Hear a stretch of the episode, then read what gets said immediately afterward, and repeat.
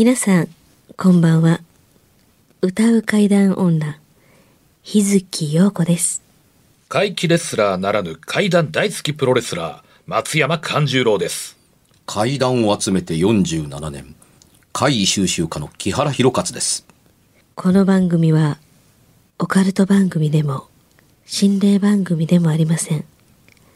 怪異収集家である作家の木原博勝さんが、実際に直接取材した実話怪談を語ります。日本で唯一の怪談専門ラジオ番組です木原さんといえばあの今や伝説の実話怪談本、新耳袋シリーズの作者でもおなじみですよね。他にも、うずしお怪談やつくも怪談といったヒットシリーズも出版されてますよね。その木原さんによるこの世のものではない話、もののけの話、不可思議な話といった実話怪談を季節に関係なく毎週聞くことができるなんて、怪談マニアにとっては夢のような話ですよね。夢どころか悪夢よりも素晴らしいことですよ。それでは、あなたが最後まで無事にお聞きできることを祈ってます。怖い水曜日、存分に味わってください。新収録日は2月の21日の日曜日です、はい。はい。えー昨日のデータしかないですけれども、あの、まだ発表、この収録の時間に発表がないので、日本全国の感染者数が1234人でした。はい。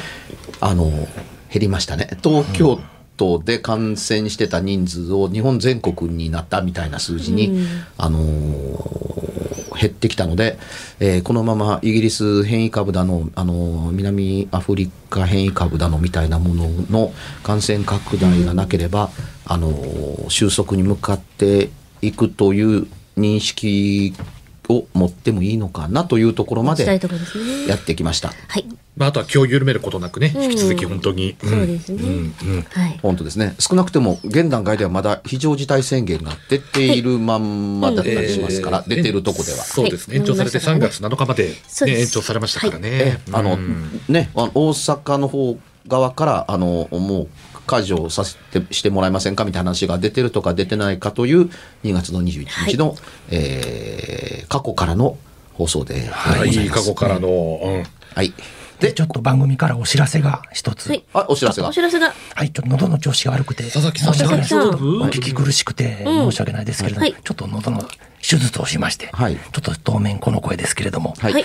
まずあの3月1日発売の3月1日発3売。月1日、発売のはい。はいブルータスにですね、おい。我がマガジンハウスじゃありません。ブルータスといえば有名ですよ。有名ですよ。あれはいに紹介されますんで。わ嬉しい。この番組が、はい、この番組が。あの、何、何くくりでですか、まあ、あの、面白いラジオ番組特集みたいな感じで。ブルータスも変わったね。そうですね。まあ、ちょっと今ラジオがブームなんであ、きっとそういう特集を組んでるんでしょこれうね。は光栄なことじゃありませんか。ええ僕今初めてラジオがブームやと聞きラジましたけど、ね。オまたブーム的な波に乗ってきそうなんですね。コこれねロナの影響でやっぱり皆さんねやっぱりねステイホームで、やっぱりね。お家でね、過ごすことが多いから。うん。あでもラジオ番組の特集はまあ分かるとして、うちゆうたんなんですけど特殊番組ですよ。まあ、ラジカン1の特殊番組ですから。まあ、ラジカン1っていうのは確かに、あのー 変わってますもん。かあのね、リスナーさんの数や投稿の数から言うと一番かもわかりませんけど、さりとって、ほら、あの、いろんな話題を取り上げるという普通の番組ではなくて、え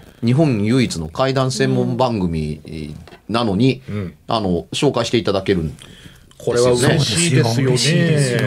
ええまあ、あの、マガジンハウスやんさん、マガジンハウスさんというか、あの、ブルータスさんから、あの、まあ、こんな、あの、ご時世なので、あの、いわゆる文書による、あの、質問を、えー受けまして、はい私、回答の文章を書いたんですよ。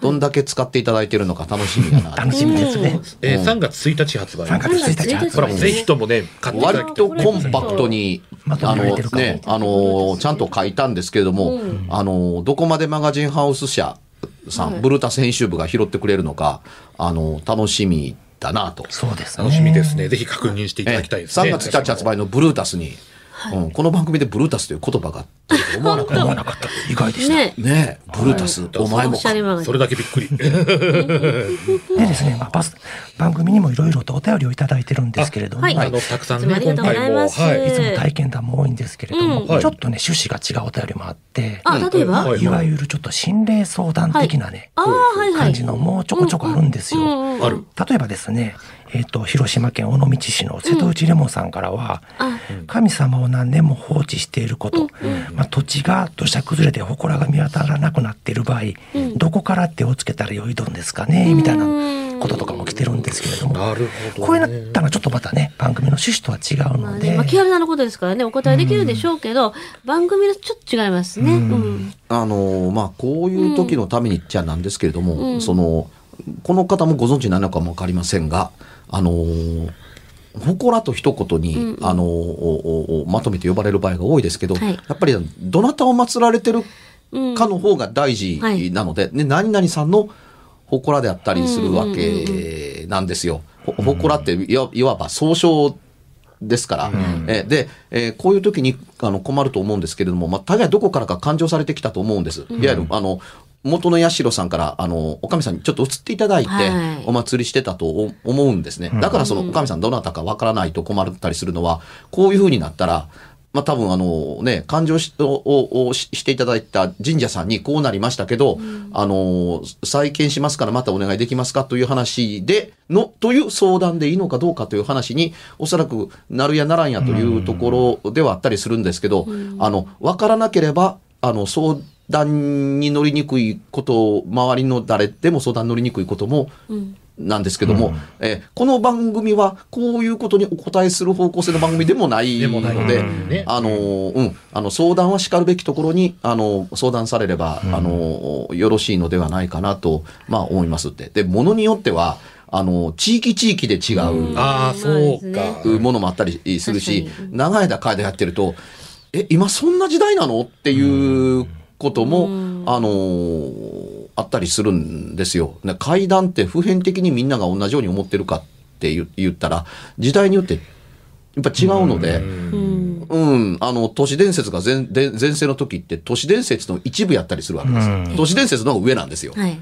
うん。うん、だから、あの、怪談って言っても、あ、都市伝説ですね。っていうふうに、いあの、言われたりするっていうもんだったりするし、あの、怪談の大きな山って学校ですよね。っていう時代も、子供の中ではかつて、あのーあったりするっていうので、あのーね、一つのジャンルでも時代によって捉え方が違うんですから、ましてや相談事となれば、あの、地域や場所、人、状況、内容によってもう大きく違ったりはするんですけれども、あのーまあ一応ラジオ番組ですんで、うん。え、あのーね、専門の方に聞いていただけると、ありがたい。まあ、氏神様を祀るね、神社に問い合わせてみるのもいいかもしれないそうですね今一度ね、お近くで、んあの、そういった叱るべきところがないか、はいちょっともう一回、ねそうですねお調べいただいてから、ね違うこともありの方ますからね。がいいかな。はいその神社つながりで言うたら、県民様にまつわるお便りがねそう。なんですよね。はい、いただいてるんですよ、ね。しかもこれ、あの、手書きのね、あお手紙でそう、そう、あの、なんか心がこもってる感じ。うん。そうです。もちろんね、あの、お便りでもいただいたりもしてるんですけど、はい手書きのね、とそうそうそうあるので、こちらからまず。そうですはいはい。かしこみ、かしこみモースさん。あ、いかれはん、いか、いかにも、あの、い、いあの、ノリとの あの、お言葉使ってるわけですね。はい。はん、背景、こんにちは。毎週楽しみに拝聴しております。ありがとうございます。年末の放送で佐々木 D が、県民神社さんの腕輪が切れたとおっしゃってましたね。はい。詳しく聞きたいです。え、え、詳しく聞く内容かなんかあんの切れただけですけどね。ね、なんかしてて切れたみたいなまあでも話よね。何かのきっかけになるようなタイミングやったんで、自分的にはね、気になった気になったというのはありますね。さて、私も県民さん、ご利益を実感している話を一つ。おー去年の10月に県民神社にお参りしてお札を授かってきました。その中で玄関の入り口に貼ろう、貼るお札と、交通安全のお守りが社務所で購入したものと、ご祈祷の、えー授与された時とダブっちゃったんです。っていうのはまあちょっと前置きでございます。はい。そしてですね、ちょっと飛びますけど、11月の末頃、うん。昼間一人で YouTube の自動再生で、怖い水曜日を聞きながら居眠りしちゃいました。するとブイーンと妙な音が聞こえてきたので、あ、この音は会が入った放送だったんだ、とのんきに聞き続けていたら違いました。違いました。違った。なんと我が家のパソコン本体から発音してました。まずい、壊れる？とびっくりして、接続を切って電源を落としましたが、しばらくはブーンブーンと動いていました。主人が帰宅してパソコンの電源を入れて、あれ？なんか調子悪いな。会計の時期にはまだ早いよな。というので、正直に昼の出来事を報告。日頃から怖い話ばっかり聞くなと注意しとったろ。会は会を呼ぶって。じゃあ、ケンミさんのこと貼ってみたら？と提案しました。パソコンに。そう、そうだな。パソコン本体も入り口は入り口だから。あ玄関用のお札を貼っておくか。なるほど。なるほど。おおと、妙に納得した 主人は余っていた札をパソコン本体に貼っていました。うん。パソコンは本調子とは言えないまでも様子を見ながら使用することになり、数日後私はまた懲りもなく、証拠りもなく、自動再生で YouTube で怖い話を聞きながら、こたつで昼寝をしてしまいました。よう眠れる番組やね。すると、またあのブイーンという音がパソコン本体から響いてきたんです。うん。しまった旦那に怒られると焦った私はとっさにお札とパソコン本体を両手で挟んで、ケンビさん、お願いしますと叫んでいました。うん。すると、ブイーン、ブー、ブーと手に伝わる振動と音が止んだんです。おおえ、本当？とびっくりしつつ、やった、怒られずに済むと喜びました。で、なんとそれ以降今日まであの低い音が鳴ることはありません。へえそれをそれを境にしてそう。昔木原さんのお話で、パソコンにお札を貼って会議を収めた話を聞いていたので、うんありましたね。真似してみたんです。本当にご利益があるとはびっくりでした。うん。怖い水曜日の収録にもお札で聞くと思いますよ、と。あ、でも会議が起こらないとね、っていうね、うん。おそうです話だね。音だけならともかく今のお話を聞いた限りで、まあまあいつもの通り僕いあの陽子ちゃんの読んでるのを聞いてて目は通してないので、はい。聞いたあの第一印象のまんまでいつも喋ってたりはするんですけど、はいバイブレーションがあったんですねパソコンにバイブレーション機能なんてあるんですかまあ、モーター音みたいな感じでての振動ー、冷却した人っても V ってなりますけど、結構定期的にね、うん。ウィーンみたいなね、ううん。ん。うん、まああのうちが貼ったのはあのサーバールームのサーバーに貼ったんですけどね。お札をぶっ飛んだのでもうサルベージが大変やったのでっていうのがうちが貼った理由だったりするんですけどそれからサーバー飛ぶことなかったですから。へ一日えーえっと新耳とかガンダムシードだとかコードギアスを預かっていたので一日最大というか瞬間最大750万アクセスがあっても飛ばなかった優秀なプログラムを組んであったんですよ。それがそそうでもない時にポーンと飛んでデータがなくなるっていうことがあったので、データのサルベージが大変だったので、あまあお札貼っときましょうかって貼ったら、まあまあそれはまああのなくなったって。それまでちょこちょこおかしかった不具合も全部なくなったのでということはあのあったのととりあえず僕ってどうなのっていう話ですので、あのパソコンの置いてある部屋には入らないでくださいということになってます。うん。っていうことがあったりするので、この話どこで、あのね、あの、ありえないという権利が僕にあるのかというところだったりはするんですが、うん、あの、なかなかできたご主人であるなという感嘆符が。ご主人がつきますっていうところだったりするのと、うん、パソコンも、あの、入り口といえば入り口だから的な発、あのことが書いてあったようなんですけど、ね、このお便りくださった方と同と同感です。なるほどと。ね。うん、あのー物は取りようけよで何とでもあの解釈ができてあのどうとでもつなげておけるというあの恒例を聞いたような気がします。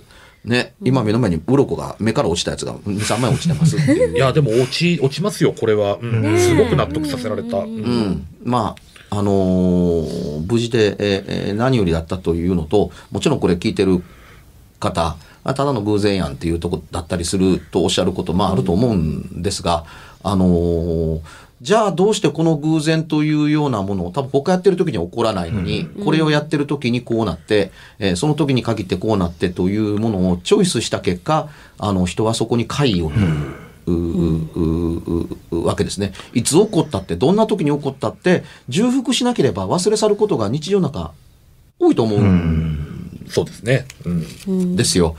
うん、あので人はあのねあの都合の良かったことばかりを重ねて覚えておくっていう記憶の仕方をするケースが多かったりします。それは都合がいいから覚えるよねっていうふうに言って、まあ逆の意味をすると、あの過剰に悪いことばかりを記憶してしまうことによって、悪いことばっかりあの重ねていくと、これまた重なることによって、あのどう言えばいいんでしょうね。あの、条件を作ってしまうっていう、こういう時にこんなことが起こるというふうにあ思ってしまったりするので、えーこれでまた、あの、すぐ何かと結びつけてしまうという、あのーものを、おおお設けがちだったりするので、え、あのーまあ、注意しておいてください。大概は、会ではないです。そうですね。うん、後付けで集積した結果会議に持ってったら、あのー頭の中に作り込んでしまったり、そうした方が面白いやんかっていう、あの、無意識の意識によって作り上げられる場合も、あのー多かったりします。ですよね。うんで、このお便りがこの方、多分ペン、ペンを取るきっかけになったのは、物理的現象が伴っているからだと思います。ブンブンという音と、あのーね、止まったっていうのに、あの、ちゃんとした理由なり、いや、事件に理由っていうのがあって、以降それ以後ないっていうのがあったからで、えーしょうね、で。この番組聞いてる時に限って眠れるというのは、私たちの声が、えー波長がぴったり子守歌のような感じだからやないかなという。周波数がいいんですかね。癒されてるんですそう、周波数っていうんですかね。癒しですかね。これも一種のね。うん。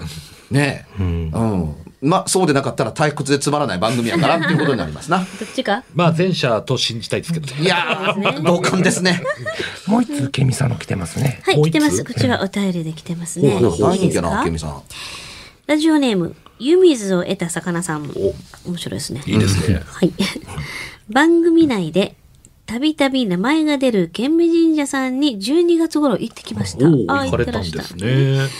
えー、県美神社内で不思議なものを見て、その夜も不思議なものを見たので、時系列を追ってお話しします。うん。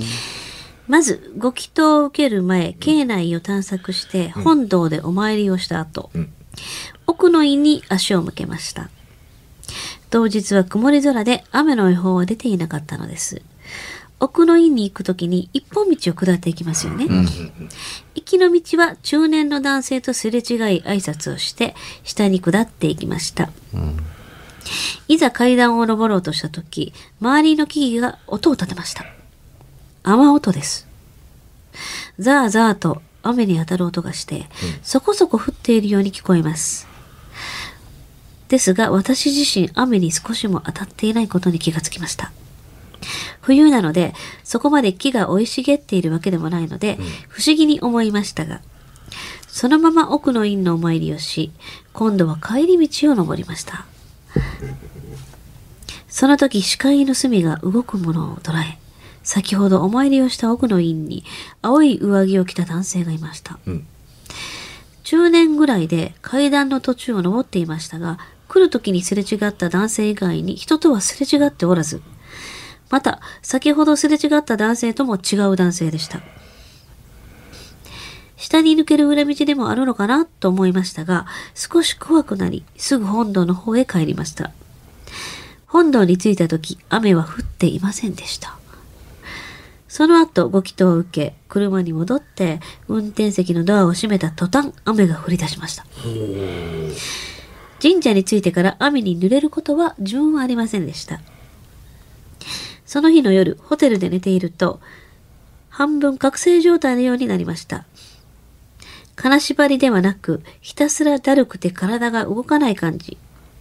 ふっと目は開いているのに、目の前が真っ暗なことに疑問を持ちました。なんでだろうと思って少しだけ体を上に向けると、目の前に真っ黒い人が立っていることに気がつきました。影のようなその人は左右に揺れていて、こちらを見下ろしているようでした。しばらくするとその人は玄関の方に歩き、そこで意識が完全に確信し、頭の中がはっきりしました。すぐ入り口を開けて、まっすぐな廊下に誰かいないか確認しましたが、誰もおらず、記憶を過ぎりしてもドアが開く音も閉まる音もしませんでした。添付したものはホテルの写真です。添付されてるんですよね、写真ね。はい写真右側にある化粧台の電気はつけて寝ていたんで、足元と正面から光が来るはずです。黒い人を見た、えーこれカッコですね。カッコの中に黒い人を見た時間は正確には覚えていませんが、おそらく午前2時くらい。繁華街だったので、外からは光が入っていました。そして仮に人間が立っていたとしたら、二方向に光の光源があるので、その人の顔や姿は見えるはず。と私は思いました。なるほどなるほど。以前、影のような人の話を番組内でされてましたよね。私が見たのと完全に真っ、私が見たのと完全に真っ暗な感じでした。真っ黒ね。県民神社に行く時のお話は以前されていたと思うので、県民山の境内で何か不思議なものを見たことがあれば、お話をいただければと思います。ということで、ちょっと、とてもね細かくまとめていただいてね。うんはいうん、あの途中であの妙な音がまぐり込んだと思われた方いると思うんですけどこれ紙がよ読んでいるあの、はい。投稿のあの紙をですねえーあのマイクの,、えーあの主軸に擦れた音ですので、はい。気にしないでください。気にしないでくださいね。私が黙ってたのはそのせいですっていうとこだったりします。うん1回ならともかく2回もこするのはどうなんですか？当たってしまいました。はい。さ最初最初最初最初気づかなかったんで、んなんだと思ってましたけどね。はい。えーまあ、あの、写真ちょっと添付したえ部屋のね、そ部れがねその屋の中の写真ですよね。はい。お部屋のねこの写真ですよね。こんな感じのホテルですよ。うん、まあ、あのーね、光の当たり具合の心配というのを起きてから、あの、されてるみたいですけれども、まあ、何もなかったと思っていただいて結構だと思いますっていうふうに、何もなかったんだから、光の当たり具合だってないはずですっていうふうに思っても、あの、いいと思います。ただうん。あのー面白いのは、あのー雨の音っていうのって、まあ、冬ですから、あのー広葉樹、葉っぱの広い、あのーえー樹木は葉を落としているので、あのー葉に当たったり木に当たったりするような雨音というのは聞こえないはずという、あのーこの方のおっしゃってることはその通りなんですけどもちろん周りは広葉樹ばっかりじゃないので、うん。あの木々が風にあのざわつく音が時として雨音のように聞こえるんじゃないのという可能性は全くないとは言えないので、うん。そうですね。あのーなんとも言えないところで。滝もありますしね滝の音と混じってるかもしれない、うん、もあるんですけども、あの、ここで面白いと思ったのは、あの、車に乗った途端に雨が降り出しました。うんはい。というような、あのーそう、く濡れないタイミングまでまるまるで誰かが引き止めていいてくれたかのようにっていうふうに思うようにできるというところに、あの、人々の心と、あの、神様ごととのつながりを、をあの、生活の中に人々が、あの、あの、思いつないできたり、語り継いできたこののの、あの、一端を見るような気がしますね。うんそうですね。うん。うん。で、あの、他のじゃなくて、冒頭のそこだけなんかというふうに思われがちなんですけども、その、まあ、長い間言ってると、あの、下どっしゃぶりで、あ、大丈夫なんかな、着いたらっていうふうに、えー思って、こう、や山道、あの、登っていくと、寸前でと晴れたかと思うと、雲一つなくないという経験を何度かしたりするんですよ。で今、すごい雨でしたよっていう話したら、あ、あまあ、あの、濡らしては気の毒だと思われたんで晴らさせてくれたんですかね。え招かれてるんですよ、みたいな、んあの、いうふうに、あの、金内さん笑って、えーたりだとかというのと、同じように車のドアを閉めて、な、行こうかってシートベルトしちゃっに、ダーッと降ったという経験といううううのもあったりします。で、あの、神社から離れて降りれば降りるほどというほどの距離も離れてないところでもうピタリと雨が止んで、止んで、あのー多分下から登ってきた車はなぜびしょ濡れの車が降りてきてるんだというふうに不思議に思うぐらいないいい天気になってるというあのケースが、あのー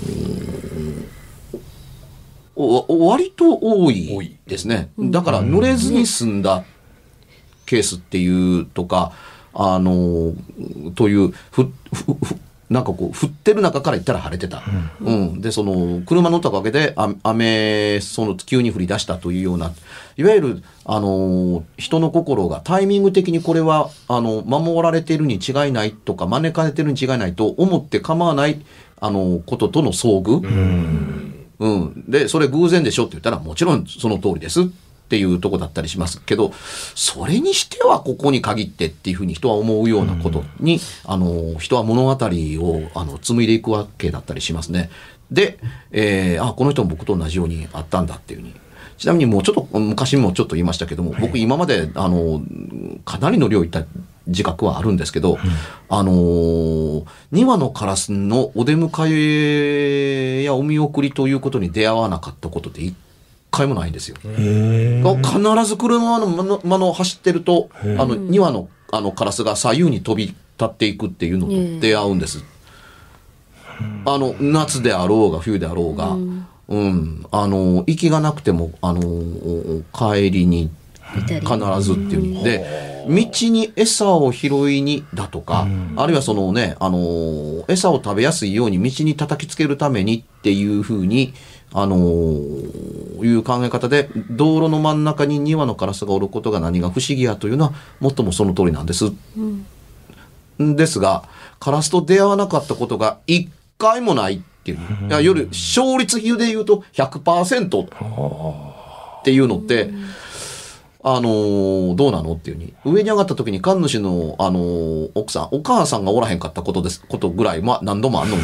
まあまあまあっていう時に、カラスと会わなかったことは一回もないっていうと、神さんの使いと会わなかったことは一回もないっていうのって、これはどうなんだろうなって思うこと多かったりえーします。でしかし、人はここ、これがどうではなくて、人はここにご縁を感じたりするわけです。それがあったからどう、なかったからどうっていうことが言いたいわけでもないんですけど、こんなことに出会うと、あの、おおお人はそこに何かつながりがあるのではないか、あるに違いないと思い込んだりしますよね。しますします。うん、ここにあの、あの、階段がスタートする、あのー心の原著があると思うんです。これどんなもんでもあるんですよ。うん、あの、娘がたまたまカレーが食べたいと思って買うてきた日に、お母さんもカレールーを買ってきて、二、人揃ってカレーの材料を買ってくるとは何事みたいなことをやるのは、ただ馬があっただけなんだろうか。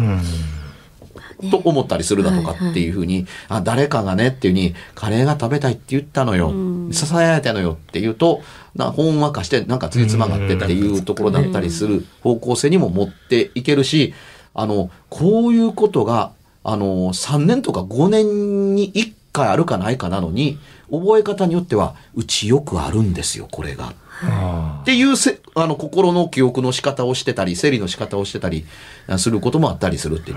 でその中に誰かが入ってきて「うちのおじいちゃんカレー好きやったからな」っていうともうひ一丁上がりっていうふうになったりすることがあのあったりするのので。後から後からこうんうね。あの人の印象だけをつないでいくのというのをあの階段として語るのは簡単やけれども階段として残すのはどうかなと思って、まあもうちょっとあのまあ何度も話しますけども、証言なりあのほ証言というか他に体験を目撃する人がいるなり、物理的現象を伴うなり、あの長時間観察ができてなおそこにあるなどというようなことが、あのあるということをやっておかなかったりすると階段は人の心が作るので,、うん。あので人の心が作れるということはつまり何でも階段、うん、そうですね。な何でも階段の方向性に持っていって、あとはねこれは実話ですっていうシールをペッて貼った途端にあの完成を見るわけ。こじつけ階段とかね、まあなっちゃいますよまさにでね。もこじつけっていう表現ですよね。あの喉手術して喋りにくいねんから怖いこと言わんといてその付け階段ってまた。うんまたちょっと凄みが増しますよね。あの、今こういう声いやだから。でもね、何も何も信じない人にとって階段は全てこじつけの産物であるっていうふうに、あの言われても僕はあながちあのー別にそんなひどいとは思わなかったりするし、するしというよりもあのー過去にその取材で出会ったあのーもののほとんどは、あの、まあ、バサッと切った佐々木ディレクターの言い方から、をそのまま借りなら、え、そ、こじつけですやん。こじつけ階段とか、一言階段とか、うん、あの、ご都合階段と。うん、さ、ちょっと都合良すぎませんみたいなような、あの、うんことだったり、あのー別な話をくっつけて出来上げた継ぎはぎ階段。多分それとこれとは関係なくて、話を長くするために一つの話にしましたね。長い経験の中で。全然別々の話なはずですっていうのを、あの、つなげて一本の物語にしたら、どこかで面白いという心が、そのいたずらをなして、どこかで話したら、えらく受けたからっていうので、これでいいのだと思って、元の話がわかわからなくなって、あの、つな、つつなぎ合わせた一本が出来上がってしまうということも、あの多々あるので、えーあの、まあ、まあ、要注意だったりします。うん。でも、あの、ご紹介いただいたお便り、あの、行ってよかったという印象で書かれたと受け取りました。行ってよかったのならば、よかったです。よ。かったです。もう。ね、よかったです。ね。ありがとうございます。そしてですね、あの、冒頭で、あの、お礼を言おうと思ってたんですが、あの、あなんと、はい、あの、岡山の方から、あの、バレンタインデーに合わせて、あの、お菓子を送っていただきました。ありがとうございました。ありがとうございます。ええ。美味しくいただきます。これこそ偶然ですけど、あのーこのか、この方、あの、はい。この間、あの、うちのところに連絡が来ましてですね、はい。あのーおじい様が、あのーおおとある病気にの病に侵されているので、はい。あの、なんとか、あの、神にもすがる思い出というので、県民様をご紹介してくださいと言ったお便り、あの連絡を僕にしてきた人です。あの、このハガキが、ね。このお便りが紹介されている時に、この住所が机の上に置いてあるというのは、正直言ってびっくりです。なるほど。ではこれもね、県民さんがつなぐ縁ですね。そうですね。いや、うん、この紹介するときになんでこの名前の、その、いわゆるあの、ね。えっ、とね、いわゆるあの、んあの、宅急便の送り伝票というか、が、はい。あの、ここに置いてあって、なぜこの人のが置いてあるのかなと、その理由で置いてあったのかと思うんですけど、うん、あの、うーその、ね、県民様お願いしますっていう話、ご相談を受けて、え、まだ1週間やねんけどなっていうか、そこらなんだけどなっていうのを、ここに今見ていて、ちょっとびっくりしました。それでこれがあるのか、この、宅急便で伝票みたいな、あでもの箱の上に貼ってあるやつが。お気遣いいただいて、ありがとうございます。今週は本当県民様会でしたね。県民様会でしたね。うん。じゃあええ。えー行きましょう。はいちょっと待った。これもね、あの、ここういう話をやってるから、ここ、こここは神社を紹介する番組かと思われるのも違います。たまたま今回はね、たまたま、あの、このパあのパーソナリティの、の、あの、日月陽子さんが選んだ投稿がそうだったというのと、その時に、たまたま、あの、ご祈祷依頼のガイドラインを僕が引いた方からの贈り物が届いたということだけだったりします。ねえそういうことを送ってもらいたいという受付をしてるわけでもなく、お願いしてるわけでもなく、あの、神社の宣伝をやってるわけでもないという、これは、あの、由緒正しく怪しい怪談番組ですから、はい。たまたまですからね。はい本当に。ははいお間違いのないように。はい。はい。それでは、あ、告知、そちらからですね。えっ、とですね、4月4日に、えー大衆プロレス松山座、えー公演を再開いたしますが、当初とは会場が変更になりまして、豊中市の稲六ボックスという会場に変更になりました。生野区民センターから変更になりましたので、皆様ご注意ください。出演者や料金等々の詳細は、松山勘十郎で検索していただくと、ブログをはじめ SNS 等で、えー情報がわかるかと思いますので、ぜひ足をお運びください。よろしくお願いします。開催できてよかったね。開催できるようになってか。よもう、かったね。あのーもう中止にはやっぱしたくなかったんで。はいうんはい。そして、日月陽子は、ひらがなに、つの方の日月陽子。えーこちらで検索してください。いろいろなんかやってますのでね、情報は出てくると思います。お願いします。2月の26日の10時から、金曜日の10時からですね、えーニコニコ生放送、九段ちゃんの暗殺計画、またちょっと、あの、横澤さんにお知恵を借りてやりたいなと思っているのが一つ、えーよく、えー翌日の土曜日27日の19時、7時から、えーライブハウス頑張れのつもりで、新宿ロフトプラスワンから、え2時間の枠で、えーツイキャスで、えっ、とね、配信版で初めて新耳袋をお送りします。怪談番組をやりますってとか、怪談のトークをやりますではありません。僕、めったなことで新耳袋という冠をつけることはないので、あのーで、ここでやらないと、1年経ってしまうんです。新耳袋のトークライブをやらずに、新耳袋のの冠のついたトークライブの配信、ツイキャスですので、あの、1ヶ月間、あの、聞けます。1500円ですので、よかったら聞いてやってください。ブルータス見てね。番組では、別冊怪談ラジオを販売しております。ちょっと普通の地上波のラジオでは放送できない僕の体験を、あの、語っています。二度と本の形でまとめるつもりのない話が入っていますので、ぜひお聞きになってくださればと。どうやったら帰るの？詳しくは、ラジオ関西の怪談ラジオのホームページをご覧になって、ぜひともお買い求めいただければと思います。今夜はいかがでしたでしょうか？何もなければいいんですが。え？ちょっと、あなたの城、誰ですか？番組ではお便りや感想のほか、あなたが体験した怖い話や、あなたが聞いた身近な人の不思議な体験、また怖い写真や曰く因縁のあるものなどもお待ちしています。メールの宛先は、階段アットマーク jocr.jp、k-a-i-d-a-n アットマーク jocr.jp。ファックスは078-361-0005、078-361-0005。おはがきは郵便番号650-8580、ラジオ関西、階段ラジオ、怖い水曜日まで。ぜひ、本物の怖い話を私に教えてください。お相手は、歌う階段女、日月陽子と、怪談大好きプロレスラー松山勘十郎と、そして、階段を集めて47年。木原博一でした。それではまた来週、お耳にかかりましょう。この一週間、あなたが無事でありますように。